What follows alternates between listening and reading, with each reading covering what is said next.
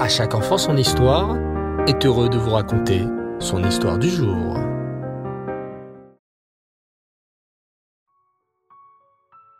Bonsoir les enfants et j'espère que vous allez bien et que vous avez passé une merveilleuse journée. Baou Hashem.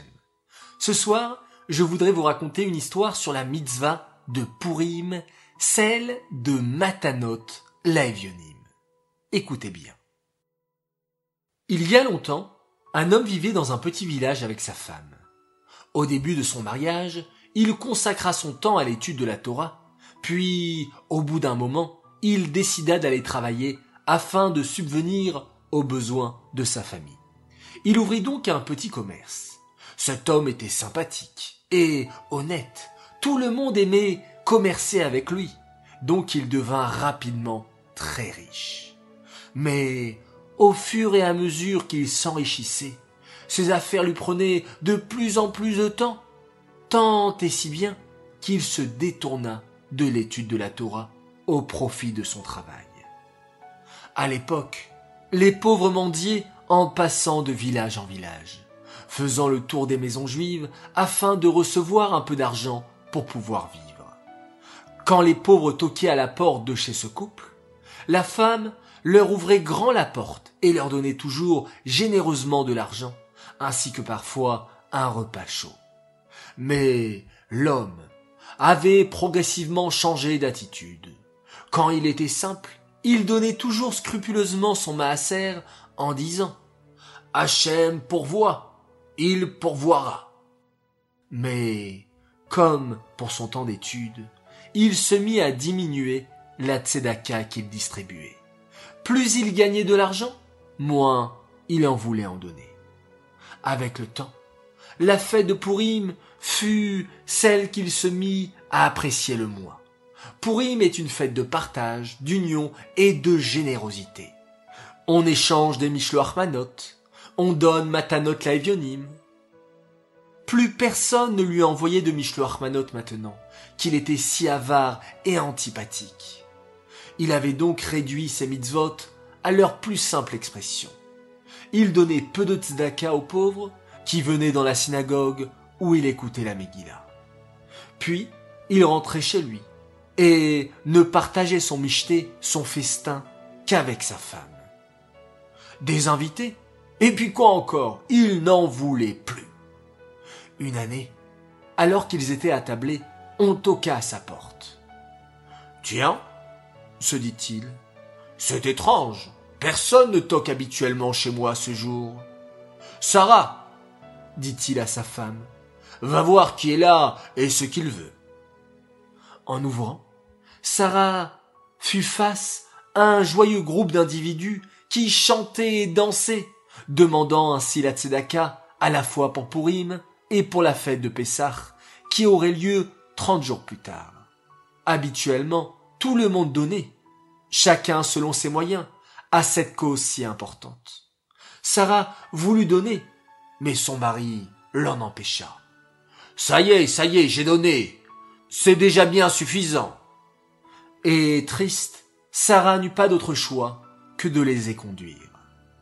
Mais rapidement, les affaires de cet homme se dégradèrent. Il fit de mauvais investissements, eut beaucoup d'impayés, des clients arrêtèrent de venir chez lui. Il dut vendre toutes ses possessions, y compris sa maison. Un jour, il dut avouer à sa femme la chose suivante. Ma femme, je suis ruiné. Je n'ai plus de maison ni aucune richesse. Je vais devoir aller faire la manche de village en village. Je sais que ce n'est pas la vie que tu imaginais, mais je n'ai pas de solution.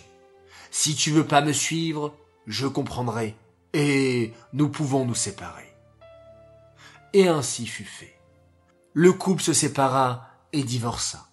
L'homme prit la route pour mendier, et Sarah se maria quelque temps plus tard avec un homme veuf de la ville voisine. Ils eurent ensemble deux enfants. La vie avait changé.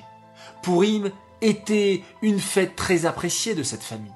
Chacun préparait des michloires manotes. Ils avaient toujours des invités au michté. Chaque pauvre savait qu'en frappant là, il serait reçu, mangerait un bon festin en l'honneur de la fête et repartirait avec de l'argent. Un jour, on frappa, alors qu'on était en plein micheté. Sarah se leva et alla ouvrir. Elle se trouva nez à nez avec un mendiant qui avait l'air affamé. Bien sûr, elle l'invita avec enthousiasme à rentrer partager leur repas avec eux. Son mari se leva de table et s'exclama joyeusement. Pourim Saméar, prenez place, lavez-vous les mains, le repas est sur le point d'être servi, je vous en prie. Le repas était vraiment divers et abondant. Il était clair que le nouvel invité n'avait pas, depuis bien longtemps, mangé de vrais repas. Il avait l'air ému, ses yeux brillants de larmes. Quand tous les invités furent partis, et que les enfants furent au lit, l'homme dit à sa femme, Je suis content de recevoir tout ce monde à Pourim. Cela me rappelle quand moi-même j'étais pauvre et faisais le tour des maisons en mendiant. Parfois, je me dis que je rends d'une manière ce que j'ai reçu. Une année, j'avais très faim à Pourim et je suis arrivé devant une superbe maison.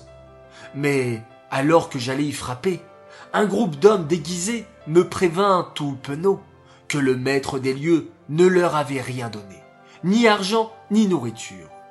Moi, seul et déprimé, je n'eus même pas le courage d'aller frapper là-bas. Mais Baruch Hashem, depuis, ma situation a bien tourné pour moi. J'ai de l'argent à profusion pour donner de la tzedaka. Une maison et la santé. Je peux aider les autres, Baruch Hashem. Tu sais, le pauvre qui arrivait en plein milieu, il semblait nostalgique. Je ne lui ai pas demandé, mais peut-être, lui, a-t-il vécu la situation inverse, celle où il était riche et a tout perdu. Sa femme avait les larmes aux yeux en écoutant son mari. Tu as raison, cet homme était riche, il fut un temps. Tu lui as posé la question pour le savoir? Non, Vois-tu, dit Sarah les larmes aux yeux, je sais que c'est lui qui a renvoyé à l'époque les hommes déguisés qui demandaient de l'argent le jour de Pourim. En effet, il y a des années, cet homme était mon mari. Voilà les enfants, une histoire à la fois triste et joyeuse. À nous de nous comporter toujours de la meilleure des façons et de toujours donner autour de nous. C'est très important. Akadosh Baoru nous a donné la santé, nous a donné des biens, nous donne de l'argent. Ce n'est pas uniquement pour le garder pour nous, mais aussi et surtout le partager avec les autres, car les enfants, lorsqu'on partage, on est encore plus joyeux. Et ça, c'est tout le symbole de la fête de Purim. Cette histoire est dédiée les Nishmat Esther Myriam Bad Baruch Leib, Aléa Shalom. J'aimerais souhaiter ce soir un très très très grand Mazal Tov. Un garçon extraordinaire, il s'appelle Elia Kelfa. Mazal Tov à toi, tu es un garçon merveilleux, n'en doute jamais. Tu as de grandes capacités à explorer, à exploiter. Nous serons toujours là pour t'aider. Nous te souhaitons un merveilleux anniversaire pour tes 8 ans, que tu puisses t'épanouir dans la joie et la santé. Un grand Mazal Tov de la part de tes frères, Shai et Ezra, papa et maman qui t'aiment très très fort. Voilà, très chers enfants, encore une belle histoire que je partage aujourd'hui avec vous. J'espère qu'elle vous a plu. Je vous dis à tous Laila Tov, bonne nuit, faites de très jolis rêves, et on se quitte en faisant un merveilleux schéma Israël.